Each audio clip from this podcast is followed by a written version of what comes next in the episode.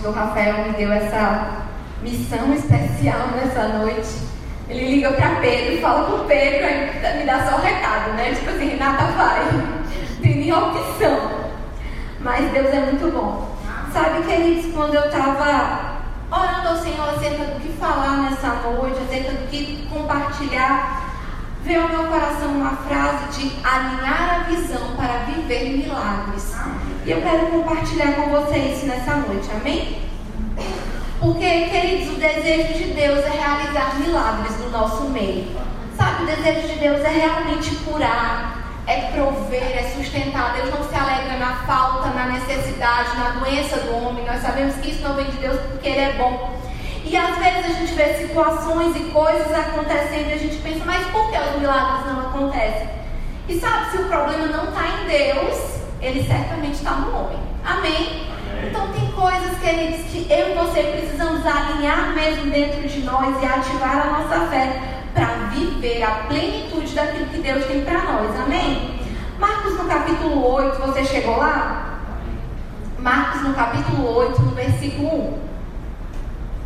Diz assim: Naqueles dias, quando outra vez se reuniu grande multidão, e não tendo eles o que comer, chamou Jesus os discípulos e lhe disse: Tenho compaixão dessa gente. Repete comigo: compaixão. Tenho compaixão dessa gente, porque há três dias que permanecem comigo e não tenho o que comer. Se eu os despedir para suas casas em jejum, desfalecerão pelo caminho. E alguns deles vieram de longe. Mas os seus discípulos lhe responderam: De onde poderá alguém fartá-los de pão nesse deserto? E Jesus lhes perguntou: Quantos pães tendes? Responderam eles: Sete. Ordenou ao povo que se assentasse no chão. E tomando sete, pão, os sete pães, partiu-os após tendo dado graças e os deu aos, seus discípulos, para que estes distribuíssem e repartissem entre o povo. Tinha também alguns peixinhos e, abençoando-os, mandou que estes igualmente fossem distribuídos. Comeram e se fartaram, e dos pedaços restantes recolheram sete cestos. Eram cerca de quatro mil homens. Então Jesus os despediu. Nós temos aqui a segunda multiplicação de pães e peixes. Eu acho que algumas Bíblias têm dizendo isso, você vai ver na sua Bíblia, aí tem o segundo milagre da multiplicação.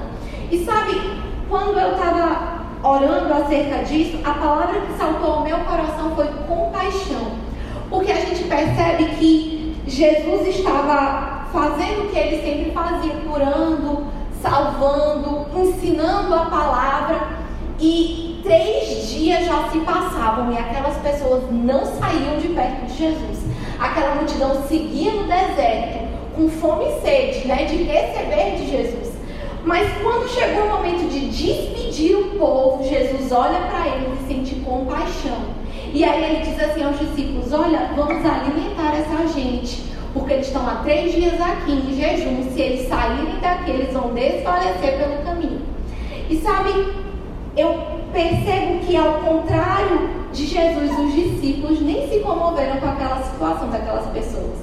Porque os discípulos olharam e disseram: Da onde é que a gente vai tirar pão para essa gente no deserto? Não, ó, não tem como não. E Jesus disse: Rapaz, o que, é que vocês têm? Aí eles disseram: Sete pães. Mas sabe o que me chama a atenção aqui? É que os discípulos já conheciam o milagre da multiplicação. Se você observar, se você ler o Evangelho, você vai perceber que já tinha acontecido um milagre da multiplicação. Os discípulos já tinham visto Jesus fazer superabundar de poucos pães e poucos peixes, mas ainda assim, o coração deles, a visão deles não estava alinhada para viver o milagre. Por quê? Porque faltou neles compaixão pelas vidas. Jesus olhou para aquelas pessoas e eu, eu acho interessante porque Jesus ele não precisou ver ninguém desmaiar de fome para imaginar o óbvio. Se eles forem andando, eles vão passar fome. Eles estão três dias aqui, mas os discípulos nem se importaram. Eu acredito que eles pensaram assim: a gente só tem sete, nós somos doze. Se dividir para a gente já fica pouco. Imagina se for dividir para mais pessoas. E sabe, queridos, eu percebo nesse texto que muitas vezes a falta de compaixão, a falta de olhar para a vida do outro, impede que a gente desfrute de alguns milagres. Porque se dependesse daqueles discípulos, eles não iam viver nada. Eles não iam ver aquela multidão ser alimentada e abastecida. É interessante porque compaixão, essa palavra no original, ela significa ser movido pelas entranhas, né? No dicionário Strong, essa palavra vem do grego. É, ter compaixão significa ser movido pelas entranhas, porque os judeus acreditavam que amor, compaixão vinha de dentro, né? Da parte das entranhas.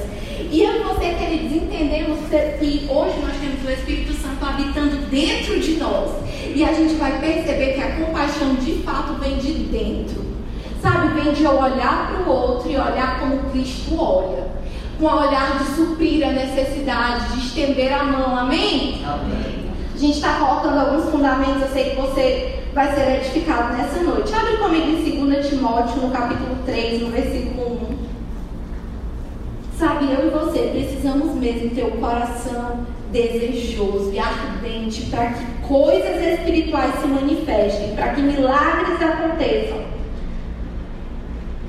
Os discípulos estavam pensando em saciar a própria fome, em descansar, em despedir as pessoas, pensando naquilo que interessava a eles mesmos. Mas Jesus não, Jesus entendeu que necessidades precisavam ser supridas e vidas precisavam ser alcançadas. Amém? 2 Timóteo 3, no versículo 1, diz assim: Sabe, porém, isto, que nos últimos dias sobrevirão tempos trabalhosos, porque haverá homens amantes de si mesmos, avarentos, presunçosos, soberbos, blasfemos, desobedientes, ingratos, profanos. E aí ele continua explicando, o apóstolo Paulo continua dizendo como serão os, homens dos últimos tempos, sem afeto, irreconciliáveis, caluniadores. Aí lá no versículo 5 ele diz assim: tendo aparência de piedade, mas negando a eficácia dela. Aí ele diz para Timóteo: destes, desse tipo de homem você vai se afastar. E sabe, eu quero chamar a sua atenção só porque diz lá no versículo 1, nos últimos tempos, eu e você estamos vivendo já os últimos tempos.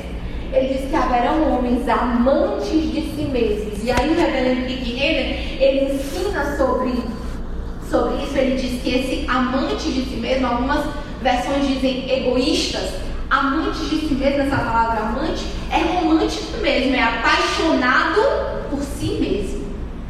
É aquela pessoa que só pensa no seu próprio interesse, que só olha para ela, para a necessidade dela. É a minha bolha. Eu preciso estar suprido, a minha família precisa estar em saúde e só. Sabe, queridos, é lícito mesmo a gente querer as coisas para nós, para nossa família, mas a gente precisa entender que nós somos um corpo. Para coisas maiores acontecerem, eu preciso olhar para a necessidade do meu irmão. Então, além de orar pelo meu filho, eu vou orar pelo filho do meu irmão. Amém. Porque ele vai ser alcançado também. Amém? Você entende isso? Sabe, nós precisamos nos mover em profunda compaixão pelo outro. Porque egoísmo, querido, não atrai milagres, mas compaixão atrai o poder de Deus. Amém? Amém. É lícito nós fazermos planos, nós termos sonhos, sabe? Nós investirmos em nós mesmos, na nossa casa, na nossa empresa, está tudo certo com isso, queridos. Deus se agrada disso. Mas sabe, eu preciso ir além disso.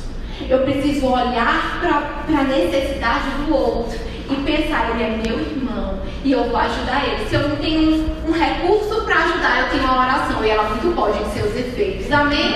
Então nós precisamos nos mover nisso. Abre comigo lá em Marcos no capítulo 5, a gente vai ver que era assim que Jesus se movia, era assim que as coisas aconteciam, e a gente percebe que ao longo de todo o ministério de Jesus, pessoas tentavam impedir que os milagres acontecessem por causa da visão egoísta. Marcos 5,35, a gente vai abrir alguns milagres de Jesus, então eu vou ser rápida aqui. Marcos 5,35 vai falar sobre o milagre da filha de Jairo. Eu sei que você já ouviu falar sobre isso. Ela estava enferma e Jairo vai atrás de Jesus com expectativa na cura dela. E aí Marcos 5, 35 diz assim: Falava ele ainda, era Jairo falando, né? Pedindo a Jesus a cura da filha, diz assim: Falava ele ainda, quando chegaram alguns da casa do chefe da sinagoga, a quem disseram: Tua filha já morreu, por que ainda incomodas o mestre? Mas Jesus, sem acudir a tais palavras, disse ao chefe da sinagoga: Não temas, crê somente. Sabe, você percebe que Jairo estava ali buscando a cura da filha, crendo, mas chegam pessoas dizem: Olha, já morreu, não adianta mais não, não incomoda mais o mestre não. Mas sabe por que, que as pessoas estavam dizendo isso? Porque não era a filha deles. Porque se fosse, eu tinha certeza que ele estava lá, não, mas eu vou tentar dar um jeito. Porque, querido, quando é o problema do outro, parece que é menor. Parece que é incômodo, porque é o problema do outro. Mas quando é o nosso, não, pastor tem que resolver primeiro. Vá lá em casa, pastor.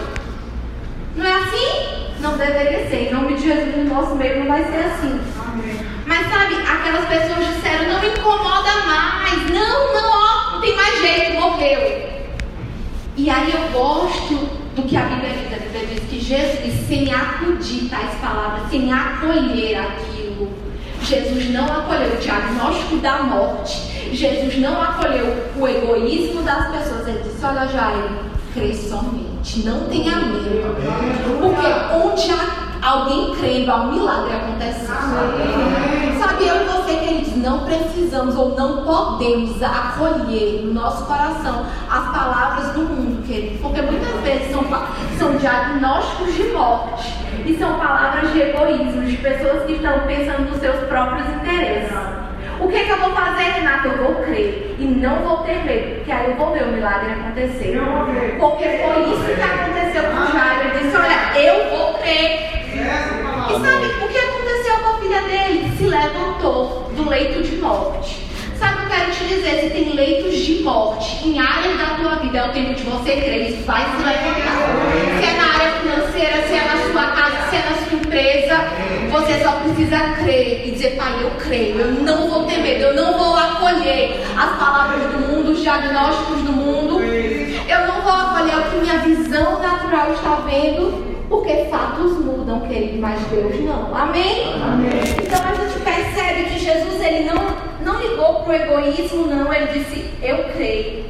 E sabe, ele incentivou Jairo a crer, e porque Jairo creu, Jairo viu o milagre, a filha dele se levantar. Abre comigo em Mateus, no capítulo 14, a gente vai dar alguns exemplos, amém? Você vai abrir a Bíblia comigo hoje com paciência, amém? Você vai ser edificado por isso. Amém. Mateus 14, 12, a gente vai ver um outro exemplo de Jesus se movendo em compaixão. Aqui, Mateus 14, 12, já é o, é o milagre né, da primeira multiplicação de pães e peixes, mas é um pouquinho antes do milagre, a gente vai ver assim. No versículo 12 diz assim: E chegaram seus discípulos e levaram o corpo e o sepultaram e foram anunciados a Jesus. Aqui, João Batista tinha acabado de morrer. Nos versículos antes, a gente vai ver de fato a cabeça de João Batista sendo entregue em uma bandeja. E após a sepultura de João Batista, eles foram anunciar a Jesus. E aí no versículo 13 diz assim: E Jesus, ouvindo isso, retirou-se dali num barco para um lugar deserto, apartado. E sabendo, o povo seguiu a pé desde as cidades. E Jesus saindo, viu uma grande multidão. E possuído de íntima compaixão, repete comigo: íntima compaixão íntima compaixão para com ela, curou seus enfermos. Esse texto vai falar de Jesus recebendo a notícia da morte do primo dele, João Batista, porque João Batista era primo de Jesus. E sabe, não foi uma notícia fácil, querido. Possivelmente, Jesus estava triste, estava decepcionado com aquela situação, um primo morto de uma forma tão trágica. E a Bíblia fala que Jesus ele se afasta para orar, ele se afasta, só que as multidões seguiam ele, porque queriam os milagres, queriam atender. E sabe, era um momento que eu imagino que Jesus queria ficar sozinho, queria descansar, queria orar, ficar com o Pai, esquecer um pouco aquela situação, se reanimar. Só que ele não pensou no próprio interesse dele. A Bíblia vai dizer que ele olha as multidões que estavam seguindo e movido por íntima compaixão por causa, por causa do povo que precisava dele. Ele esqueceu da dor dele. Ele esqueceu o luto de perder o primo. Ele esqueceu daquilo e foi curar. E foi abençoar e foi ser usado como um canal na vida de outros. Amém? Sabe, queridos, às vezes a gente está valorizando demais a nossa própria dor ou o nosso próprio interesse. Como assim a nossa própria dor, Renata? Às vezes é um problema pequeno, não é nem uma perda de um primo. Mas por causa disso, ah, não quero ir para a igreja, não. Não, convidar a pessoa para ir para a igreja, não quero. Ir na casa do irmão orar por ele, não quero, não. Porque, olha, eu estou passando por isso, por isso, por isso. Mas Jó foi abençoado enquanto ele orava pelos amigos dele. Sabe, Jesus se moveu com profunda compaixão pela vida das pessoas para abençoar aquelas pessoas. Ele esqueceu o luto, a dor, a tristeza. Ele negou, porque que ele a ele mesmo, porque Jesus era homem, amém? Às vezes a gente ouve essas coisas e pensa, não, Renata, mas Jesus era Deus, né? Nem sentia nada. Não, Jesus tinha sentimento, como eu e você. É no dia mal mesmo que a gente tem que se levantar para ser um canal na vida do outro. Eu tenho aprendido isso. Quanto mais o diabo tenta nos pressionar numa área, mais a gente vai abençoar a vida das pessoas nessa área. Porque com o consolo que nós somos consolados, nós vamos consolar a outros. É isso que Deus espera de mim, de você. Mas a gente só consegue fazer isso se a gente andar em compaixão. Se a gente só olhar para dentro de nós, para os nossos próprios problemas, a gente não consegue se mover em compaixão. E sabe, eu vou te dizer uma coisa: compaixão gera poder. Porque onde tem um coração desejoso, Deus opera o milagre. Amém. Sabe, quando eu me junto com alguém e junto a minha fé com a do irmão, às vezes alguém está enfermo, alguém está passando por alguma situação e você não está no melhor dia, você não recebeu uma boa notícia, mas alguém te liga, vai orar pela vida de alguém que está doente, vai visitar. Sua carne não quer ir, você não quer ir. Mas sabe, queridos, nós fomos chamados para isso. Esses dias mesmo eu cheguei em casa, eu estava cansada do trabalho. Aí eu tinha uma programação com o Pedro, a gente tinha umas coisas para fazer, umas coisas para resolver. e uma pessoa que serve no departamento lá do discipulado comigo perdeu a tia. E eu disse, Pedro, larga tudo, vamos, vamos acompanhar, irmão. E quando eu cheguei lá, ela se abraçou comigo e chorou tanto. E sabe, eu não falei muita coisa porque a gente fala o que é inspirado pelo Espírito, a gente nem sabe o que é direito. Mas depois ela mandou uma mensagem, Renata, foi tão importante para mim ter vindo. Olha, tu não sabe como eu estava, enfim. Por que, que eu estou falando, queridos, isso? Por que, que eu estou falando isso? Por causa de, da minha vida? Não, não, não, não. Porque Deus quer nos usar na nossa área de alcance. Às vezes eu poderia pensar, não, mas eu tenho que chamar pastor Cícero, irmã Lúcia e não sei mais. Não, queridos, Deus quer usar eu e você na nossa área de alcance. Às vezes um abraço traz, traz tanto consolo e tanto refrigério. A pessoa diz, é o próprio Deus. Amém. Por que, queridos? Porque eu e você somos filhos dele. Estamos aqui para manifestar as obras dele. Amém. Amém. Mas se eu pensasse no meu cansaço, se eu pensasse, ah, mas que horas esse velório vai acabar? Porque eu trabalho amanhã cedo, porque eu tenho processo para fazer, porque eu tenho prazo. Se eu pensasse nos meus próprios interesses, eu nunca poderia ser usada como um canal de Deus. E não é isso que Deus espera de mim e você. Amém? Glória! Abre comigo lá em Lucas, eu vou. Lucas no capítulo 7. A gente vai dar um outro exemplo aqui de Jesus se movendo em compaixão. Lucas 7, no versículo 11, diz assim: estou indo rápido, né? Para não me pegarem com tempo. Lucas 7, 11 diz assim. E aconteceu pouco depois ir ele à cidade chamada Nainha, que é Jesus que estava indo, e com ele iam muitos dos seus discípulos, uma grande multidão. E quando chegou perto da porta da cidade, eis que levava um defunto, filho único da sua mãe, que era viúva. E com ela ia uma grande multidão da cidade. Vendo ao Senhor, moveu-se de íntima compaixão por ela. Ele disse: Não chores. E chegando-se, tocou o esquife e os que levavam pararam e disse: Jovem, eu te digo, levanta-te. Sabe, Jesus chega em Naim e quando ele chega, ele vê logo um velório. Uma viúva, e a Bíblia fala que era o único filho daquela mulher. E sabe, se ela era viúva, ela não tinha mais marido, isso é óbvio. Então, ela dependia do filho dela, porque naquela época a mulher não trabalhava, não tinha esses recursos, ela dependia do marido e dos filhos homens. E morreu o marido e agora morreu o único filho dela. É só isso que a Bíblia diz. A Bíblia não diz como ele morreu, de que ele morreu, se ele merecia morrer, se ele não merecia, se era ladrão, que era. Não diz.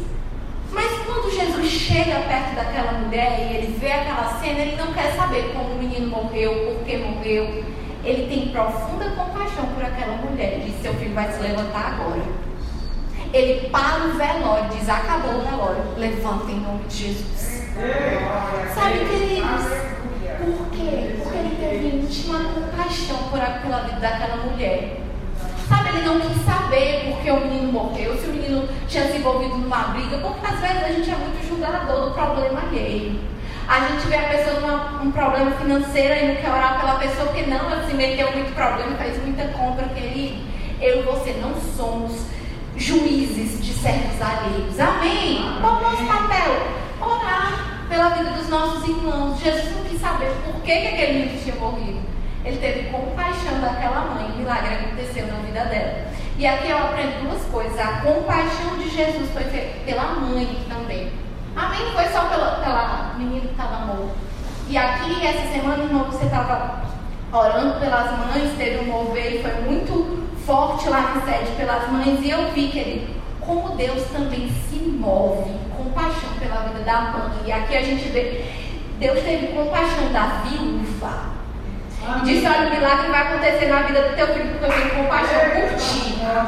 Sabe, queridos, tem coisas que vão acontecer na vida dos nossos filhos e na vida de pessoas por causa de nós. E eu e você precisamos ficar firmes crendo nisso, amém? A gente precisa entender que os relatórios de morte vão ser relatórios de vida. Aquele menino ia ser enterrado, mas Jesus te levanta. Amém? Sabe, queridos, está morto aos teus olhos é tempo de você dizer: se levante. Eu vejo assim. Sabe, e mais do que levantar aquele menino, Deus deu vida abundante para ele. Porque mais do que suprir necessidades, como eu falei no começo, Deus faz mais. Amém? Amém. Então, isso é para mim e para você vivermos, porque Jesus disse: Olha, agora vocês vão fazer os milagres. Lá em João 14, abre lá rapidinho. João 14, a Bíblia vai falar que Jesus está dando é, uma conversa final, está dando instruções finais para os discípulos. Algumas das instruções, e uma das coisas que ele diz é: Olha, agora é com vocês, eu estou entregando o bastão. Eu fiz o meu papel, vou morrer, vou me sacrificar, mas quem vai continuar fazendo os milagres são vocês, porque no versículo 12 diz assim: Em verdade, em verdade vos digo que aquele que crê em mim fará também as obras que eu faço, e outras maiores fará, porque eu vou para junto do Pai. E tudo quando pedir dizer meu nome, isso farei, a fim de que o Pai seja glorificado no Filho. Se me pedirdes alguma coisa em meu nome, eu o farei. Então aqui Jesus está dizendo, olha, aquele que crê em mim vai fazer o que eu faço, vai fazer coisas maiores. E eu já vi pessoas falando, alguns pregadores, que isso é uma hipérbole, que não tem como ninguém fazer nada maior do que Jesus fez em realização de milagres, mas eu não creio assim não, querido, porque Jesus disse claramente, você vai fazer o que eu faço e vai fazer coisas maiores. A gente viu a sombra de Pedro curando, e a Bíblia não fala de nenhum caso que a sombra de Jesus curou, amém? amém. Então, milagres está para mim, para você também, para sermos agentes de milagres. Amém. Eu e você temos que parar com essa visão pequena de querer só receber o milagre. Não, não, eu vou, eu vou na igreja porque eu estou precisando do milagre. Não, eu vou fazer um jejum porque eu estou precisando do milagre. Mais do que ser um recebedor, queridos, eu e você temos que ser agentes. Crer, sabe? Eu estou crendo mesmo, querido, para ver coxos andando, para ver cegos enxergando. Se alguém pode dizer, Renato, foi presunção sua. Eu estou crendo assim. Amém. E eu vou ver assim. Amém. Esses dias mesmo eu estava orando é, quando eu comecei a crer por essas coisas, eu lembro que eu ia estava dando aula em, nas casas, assim, eu nem me lembro o que era, se era CVC. E eu lembro que eu estava dizendo, pai, o ensino da tua palavra vai curar pessoas. Pai, o ensino da tua palavra vai curar pessoas. Pai, o ensino da tua palavra vai curar pessoas. Quem me conhece sabe que eu gosto do ensino, né? Eu gosto de ensinar, eu gosto. E quando eu ia mesmo para as casas para ensinar os novos convertidos, era o ensino, era o básico do básico. E eu me lembro que nas reuniões, os relatos que eu ouvi era assim, irmã, eu estava com muita dor de cabeça, eu não queria vir, eu não sei o que era, mas eu cheguei aqui e fui curada. E eu comecei a ouvir essas coisas, sabe? E alguém pode dizer, ah, mas era só uma dor de cabeça. Eu digo, tudo bem, mas fui curada. E eu vou continuar crendo para ver câncer saindo, para ver cego chegando, para ver coxo andando, eu vou ver. Amém? Você também tem que crer assim, porque isso tá para mim e para você, queridos. A igreja muitas vezes tem estado letárgica demais, sabe, acuada demais. Não é isso que Deus espera de mim, de você, amém? Eu sei que às vezes a gente olha, você abre comigo para abrir lá em Atos no capítulo 3. Às vezes a gente olha para situações e a gente né, dá aquele tremor. Eu fui ensinar sobre Cristo, aquele que cura. Eu fui ensinar a matéria no, na raposa. E aí, nesse dia, tinham muitos enfermos e eu lembro que tinha uma senhora com, com lenço amarrado. E eu disse, ela está com câncer. Eu imaginei, né? Ela está com câncer. E eu ia orar e as pessoas iam dizer, não, elas foram curadas. Eu não, eu disse, meu Deus, misericórdia, ela está com câncer, eu vou ter que orar. E, eu disse, e veio aquela coisa em mim. E sabe quando ela chegou perto de mim, que ela me disse o que era, e não era câncer, era outro problema ela tem problema que o cabelo não crescia. E aí Deus falou para mim, Renata, o teu trabalho é curar? Deus me livre, pai, nunca. Ele disse, então o teu trabalho é mais fácil, é só orar. É só isso, eu faço acontecer. Eu disse, em nome de Jesus, seu cabelo vai nascer. Eu orei e criei, eu estou crendo que as coisas estão acontecendo lá. E eu estou ouvindo bons relatos que Deus está fazendo, amém? Porque às vezes a gente está colocando muita dificuldade e deixando o diabo atacar a nossa mente com pensamentos enganosos, mas não sou eu e você que faz o milagre. Amém? Amém. Quem faz é Deus, querido. Amém. Qual o nosso papel mais fácil? Orar. Crer que vai acontecer. Amém. Quem levanta o coxo? Deus. Quem cura o cego? Deus. Quem tira o câncer? Deus. Amém. Amém. É Deus quem faz. Agora, se a igreja ficar acuada e calada, querido, não tem como, porque Deus precisa que eu e você manifestemos o reino dele aqui na terra. Amém? Que os anjos, eles, eles eram desejosos de fazer o meu e seu papel? Deus disse, não, agora é com eles. Porque a Bíblia fala que os anjos queriam anunciar a palavra, queriam pregar, mas não é o papel deles. Qual é o papel deles, Renata? Trabalhar em nosso favor trabalhar em prol daqueles que vão herdar a salvação. Amém? Então, enquanto eu e você estamos declarando a palavra, estão orando, os anjos estão trabalhando. Mas se eu e você não orarmos, Deus vai mandar o anjo do céu crê nisso? Você entende isso? Amém. Você vai comigo no último texto, em Atos no capítulo 3. Repete assim comigo, eu sou, Eu sou agente de milagres. agente de milagres. Eu faço os irmãos repetirem, né? eu fui professora de departamento infantil, ensinando crianças, a gente percebe que quanto mais eles falam, mais eles creem naquilo. Quanto mais eles falam, mais eles creem naquilo. E eu disse, se funciona com criança, funciona com adulto também. Então vamos lá. Atos 3, no versículo 1, diz assim: Pedro e João subiam juntos ao templo à hora da oração. A nona, né? A hora da oração nona. E era trazido um varão que desde o ventre da sua mãe era coxo, o qual todos os dias punhavam na porta do templo chamada Formosa para pedir esmolas aos que entravam. Ele, vendo a Pedro e a João que iam entrando no templo, pediu que lhe desse uma esmola. E Pedro e João, fitando os olhos nele, disse: Olhe para nós. E ele olhou para eles, esperando receber alguma coisa. E disse Pedro: Não tenho prata nem ouro, mas o que eu tenho te dou. Em nome de Jesus Cristo Nazareno, levanta-te e anda. E tomando pela mão direita, o levantou, e logo seus pés e tornozelos se firmaram. E saltando eles, pôs-se em pé, e andou e entrou com eles no templo, andando e saltando e louvando a Deus. Amém. Então, eu gosto muito desse texto que a gente aprende algumas verdades bem, bem poderosas aqui. A gente vai ver que aquele homem, ele era um coxo de nascença. Então, a vida toda dele, ele foi coxo, nunca andou. Não sabe nem como é isso. E ele estava ali na porta do templo há muitos anos, porque naquela época os enfermos, cegos, coxos, eles recebiam é, como se fosse uma autorização do governo para esmolar em alguns lugares. E a porta do templo era um lugar bem propício, porque a pessoa vai orar, presume-se que ela sai dali com mais comoção, pelo menos, né, pela vida de um doente. Então aquele homem estava há anos ali na porta do templo. É possível que Pedro e João até já tivessem visto aquele homem em outras oportunidades e já tivessem colocado esmolas, mas sabe que para alguém a compaixão poderia ser só ser só colocar uma esmola ali. Coloca, não, eu vou dar uma boa oferta para esse homem hoje, eu vou dar aqui um melhor do que eu tenho, eu vou tirar o meu melhor. Porque a compaixão do mundo ela é limitada. Porque muitas vezes ela nem é compaixão, é só comoção, é só aquilo que eu vejo, me incomoda os olhos e aí eu faço algo. Né? Mas quando a gente se move na compaixão de Cristo, na visão do reino, é diferente. Porque naquela hora Pedro entendeu que não, não era só dar uma oferta, deixar ali uma esmola, dar alguma coisa para aquele homem, porque aquela esmola não ia mudar a vida dele.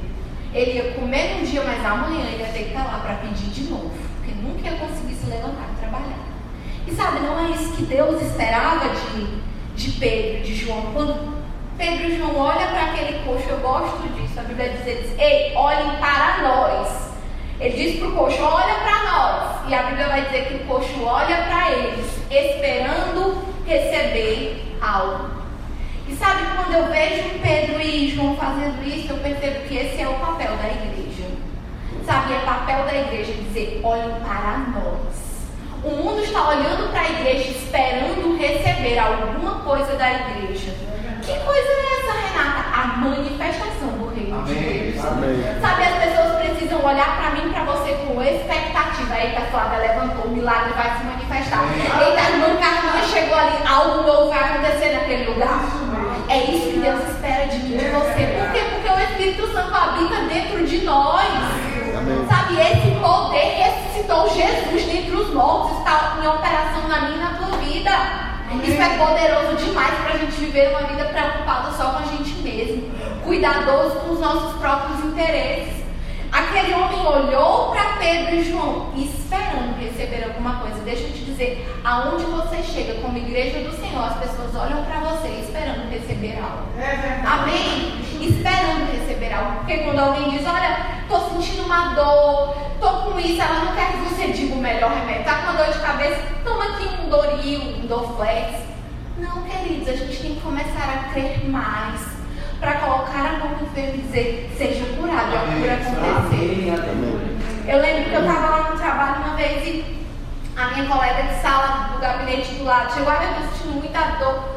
E, e, assim, eu senti aquela vontade de dizer, deixa eu orar por você. Eu fiquei meio tímida no começo, né? Que é uma coisa que eu fui vencendo. Aos poucos eu disse, Natália, deixa eu orar por ti. Ela disse, orar? Eu disse, é, Natália. Deus cura ela. Ela, então tá bom, então tá. Aceitou e eu orei por ela, fui para minha sala, ela passou o dia bem, graças a Deus. Mas sabe, aquilo para mim foi um rompimento. De eu dizer assim, Natália, vamos colocar aqui quem tem um Doflex. Não, veio uma, um desejo, dizer, deixa eu orar por você. Sabe, queridos, às vezes quando alguém chega para compartilhar uma situação, um problema que está passando no casamento, alguma coisa que você se vê, o que, que eu vou fazer? Você vai orar pela pessoa, amém? amém? Você vai unir a sua fé com a da pessoa. Às vezes a pessoa nem tem fé, você vai só lá alcançar a vida dela. Às vezes as pessoas compartilham coisas que você diz, meu Deus, eu nem sei por que, que essa pessoa está me falando isso. É porque Deus quer fazer de você um agente de milagres. Amém, Amém queridos? Nós estamos aqui para isso para ser agentes de milagre, para manifestar o poder de Deus na terra. E, Pedro disse: Olha, eu não tenho prata, eu não tenho ouro, mas em nome de Jesus, levanta e anda. E eu acho interessante que a Bíblia vai dizer que Pedro teve que pegar a mão do homem e levantar o homem. Amém? Aquele homem nunca tinha andado. Eu imagino que ele não sabia nem como fazia para levantar. Então, Pedro foi lá, pegou pela mão dele e levantou ele. Sabe, queridos, vão ter pessoas que Deus vai colocar para a gente colocar a nossa mão e levantar a pessoa. Amém? Porque é isso que Deus espera de mim de você, como igreja. Levantar as pessoas, é dizer, em nome de Jesus, levante e anda. Às vezes não é o andar físico, não é? Mas é o andar espiritual. É você ver alguém morto espiritualmente com uma vida destruída e você dizer em nome de Jesus, vem conhecer a palavra, vem andar, vem viver com Cristo. Amém? Amém. Essa é a expectativa que Deus tem para nós, queridos. E com esse entendimento mesmo, eu quero que você saia daqui entendendo, eu sou agente coisas têm que acontecer no nosso meio. Eu tenho que manifestar o céu na terra. Amém. Os milagres têm que acontecer. Nós temos nos reunidos, nos reunidos aqui na igreja, é eu, Pedro, Marina, às vezes Xavi, Eliette, todas as vezes que nós oramos acerca do verbo península, acerca da igreja da península, o que vem ao nosso coração é milagres vão se manifestar no nosso meio. Milagres vão se manifestar no nosso meio. E as pessoas vão ser atraídas pelos milagres se manifestando. E sabe onde o milagre vai começar? Na tua casa, na tua família, na tua empresa. E você vai ser um agente para alcançar a vida de outros. É como se a sua vida estivesse na vitrine e você dissesse assim: Olha para minha vida, pode olhar, porque o céu se manifesta na minha vida. Isso não é presunção, isso é fé. Amém? Você pode ficar de pé? Eu quero que você mesmo nessa manhã, nessa noite, comece a orar pensando Quais as pessoas que eu posso alcançar?